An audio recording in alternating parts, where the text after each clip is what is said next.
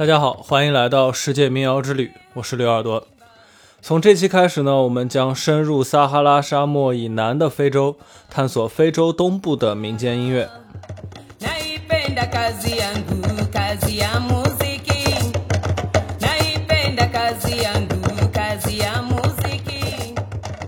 东非从地理概念来说啊，就是指的非洲的东部，在厄立特里亚以南、鲁乌马河以北、坦噶尼喀湖以东，一直到印度洋的这么一片地区。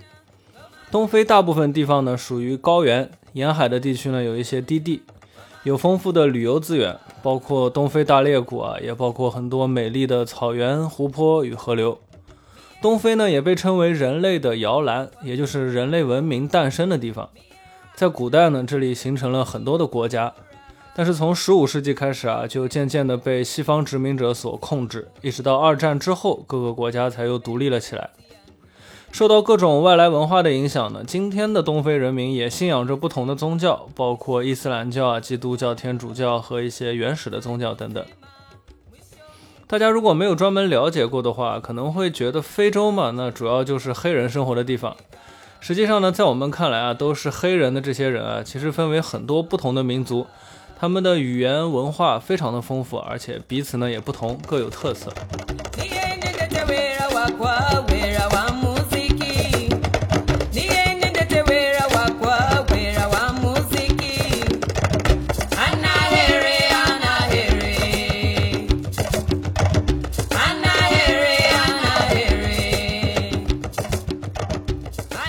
说到这个呢，我就想到我之前有一次在米兰火车站旁边的公交车站等车，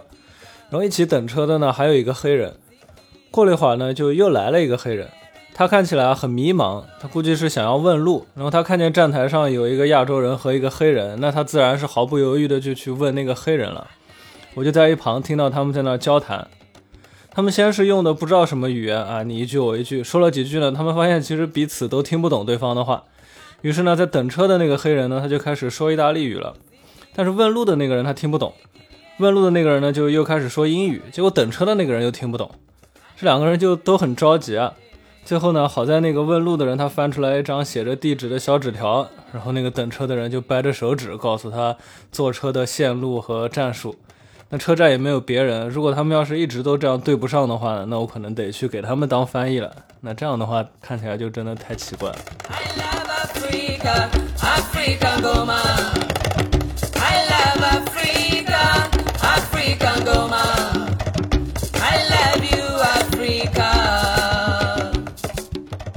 说这个事呢，主要是想要告诉大家，非洲是多元的，黑人呢也不是都一样的。过于笼统的去介绍非洲的音乐啊，哪怕只是东非的音乐啊，其实都是行不通的。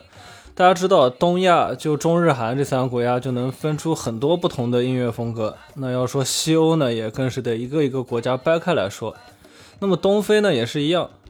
可惜呢，我的能力有限啊，非洲这一块呢，我只能是找到什么想到什么就说什么，它可能成不了体系，那也难免会有很多的遗漏。接下来我们开始说东非音乐。对于很多东非人来说呢，音乐这个概念是不存在的。这个结论听起来是不是非常不可思议啊？那很多的文化研究者呢都发现啊，这里的人们对于什么是音乐，什么不是音乐的界定是非常模糊的，而且在各种语言里呢都找不到一个词可以来表示我们所理解的音乐这个概念。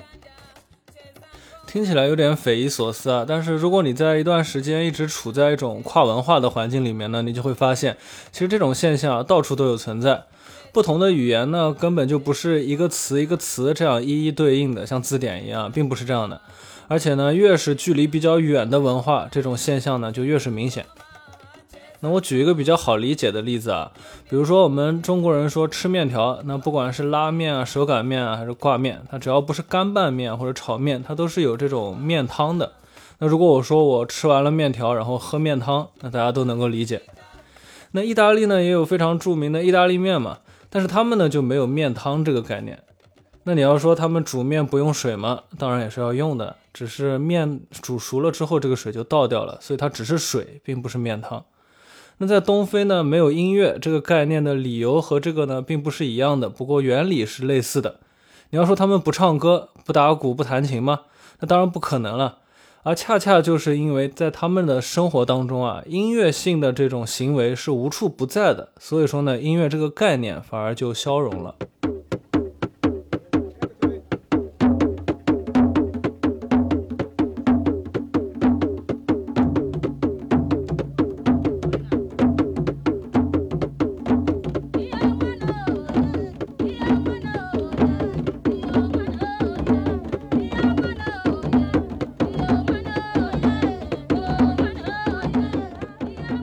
在传统的非洲社会中呢，被我们认为是音乐表演的这些行为，对于他们来说呢，其实都是社会事件，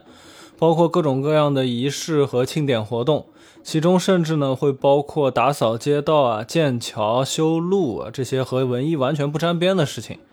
这些事情在我们看来啊，都是应该有专人负责在做的。然而在东非的很多地方呢，这些就是社区的成员、这些父老乡亲们自己参与的事情。那按照他们的习惯，既然大家聚在一起做事情了，那么就可以唱唱跳跳、打打鼓啊什么的。那这和修桥是同一件事情。那既然这个是同一件事情，那么唱歌如果算音乐的话，那修桥是不是也算音乐了呢？不知道大家能不能理解这个逻辑啊？那另外还有一个很有代表性的例子呢，就是打招呼。那几个人见面互相问候，这个不算是音乐吧？但是呢，在东非有一些地方的人啊，他们打招呼的内容会非常的复杂，会有领唱啊，会有应答，啊还会有类似合唱啊这样的欢呼声。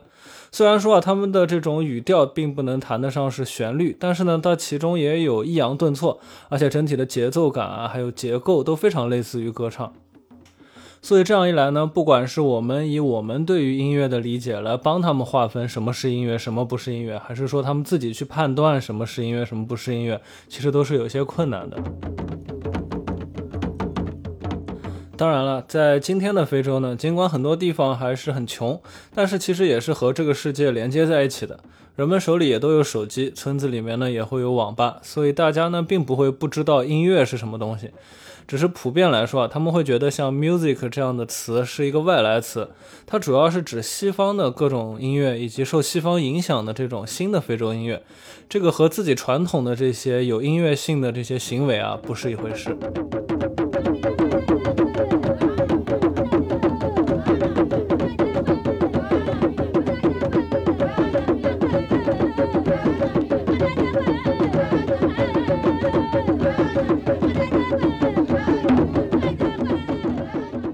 那么在撒哈拉以南的非洲，在那么多的民族、这么多的语言当中，难道就找不到一个关于音乐的非外来词了吗？其实也不是的。斯瓦西里语里面有一个词叫做恩戈玛，那这个词呢源自于班图语，它在其他语言里面也都有各自的变体，但是这个词啊并不经常被人使用，而且这个词的意义也非常的模糊。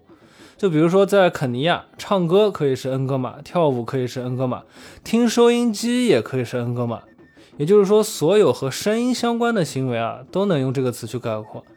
那在其他的一些地方呢，恩格玛可能是一种鼓，或者是一种鼓乐队的名称，也有可能是一种宴会的类型，也有可能是指某种鼓乐所带有的这种魔力等等。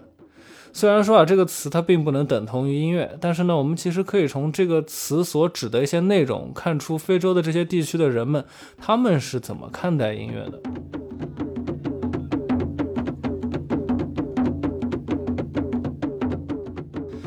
今天的恩格玛呢，还是坦桑尼亚国家艺术委员会定义的一个官方的音乐流派。如果你在网上搜索恩格玛相关的视频，那主要会看到一些来自坦桑尼亚的集体舞蹈。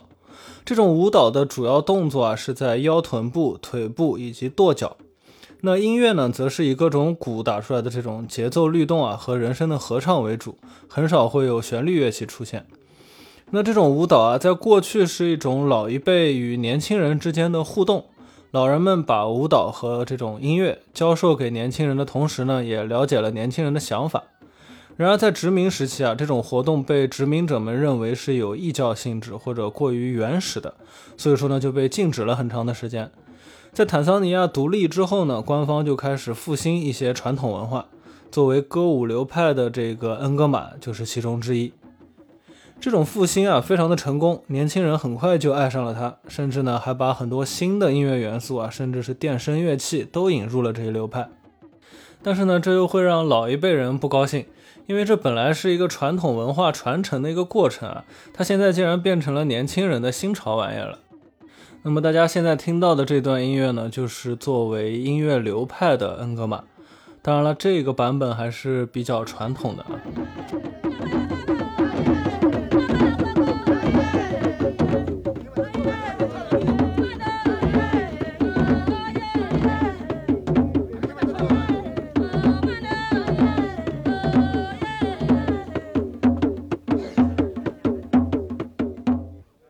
说到非洲大草原啊，大家肯定会想到很多的野生动物。和音乐关系最紧密的野生动物呢，可能就是鸟了。在坦桑尼亚的苏库马兰生活着一个以农业和放牧为主业的民族，他们叫苏库马人。他们呢有一种乐器叫做飞鲁鲁，这是一种用干葫芦的尾部细长的这个部分啊制作的一种短笛。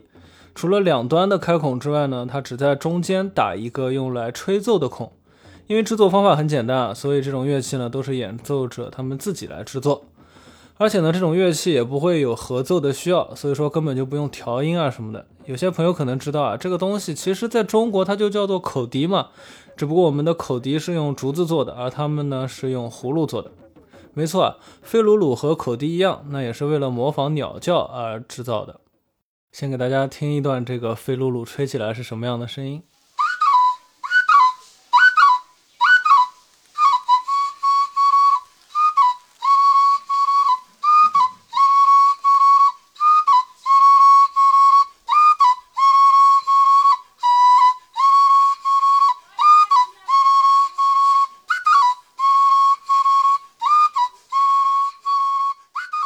虽然说这种笛子原理非常简单啊，但是中国的口笛其实是一九七一年才被人发明出来的。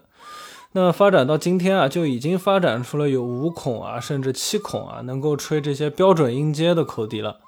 然而呢，飞鲁鲁它可能诞生于很久很久之前，这个具体也没有人知道啊，因为非洲很多历史它没有文字的传承，所以说现在的人很多东西都无法考证了。但我感觉这种乐器啊，它很有可能诞生在非常非常久远的时代。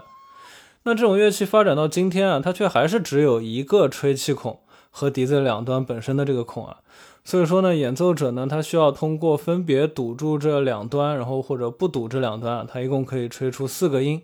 再加上呢两个泛音，一共就是六个音。但是呢，具体这六个音都是什么音啊？这个在不同的笛子上面是不一样的，而且也没有什么标准。所以说呢，苏库马人他们也并不觉得他们吹飞鲁鲁吹出来的这个东西叫做音乐。而且他们还觉得飞鲁鲁呢，它因为是在模仿这个鸟叫声嘛，而鸟的叫声呢，并不是说在演奏啊，还是怎样。他们认为鸟是在歌唱才会发出这样的声音，所以呢，用飞鲁鲁的时候也不能说演奏飞鲁鲁，而是应该说呢，用飞鲁鲁来歌唱。那现在大家听到的呢，是同一个飞鲁鲁演奏者用他自己制作的另外一只飞鲁鲁来吹奏的声音。大家对比之前的那一段啊，就会发现这两段其实你很难说他们吹的到底都是些什么音，而且这两个飞鲁鲁之间的音调啊，也没有什么呃对应的关系，只是一个高一点，一个低一点而已。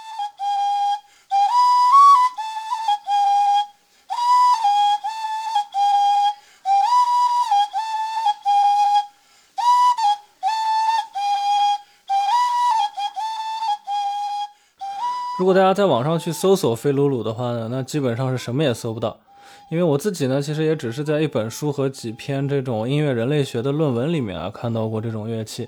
但是如果大家有兴趣自己想要去做一个飞鲁鲁的话呢，其实非常简单的，大家只要找到一个比较细长的葫芦啊，最好是一个大葫芦的上面的那一段比较长的那段，然后它你把它两端切开，切成一个管的形状，然后在中间再凿一个孔就可以了。只不过呢，你可能需要。琢磨琢磨要怎么能把它给吹响。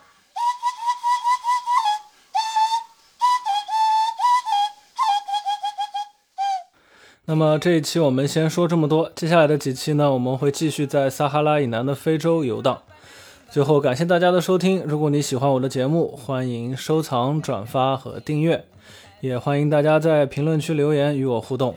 如果你感兴趣呢，也可以在各个音乐平台搜索“刘耳朵”，找到我自己创作的歌曲和纯音乐作品。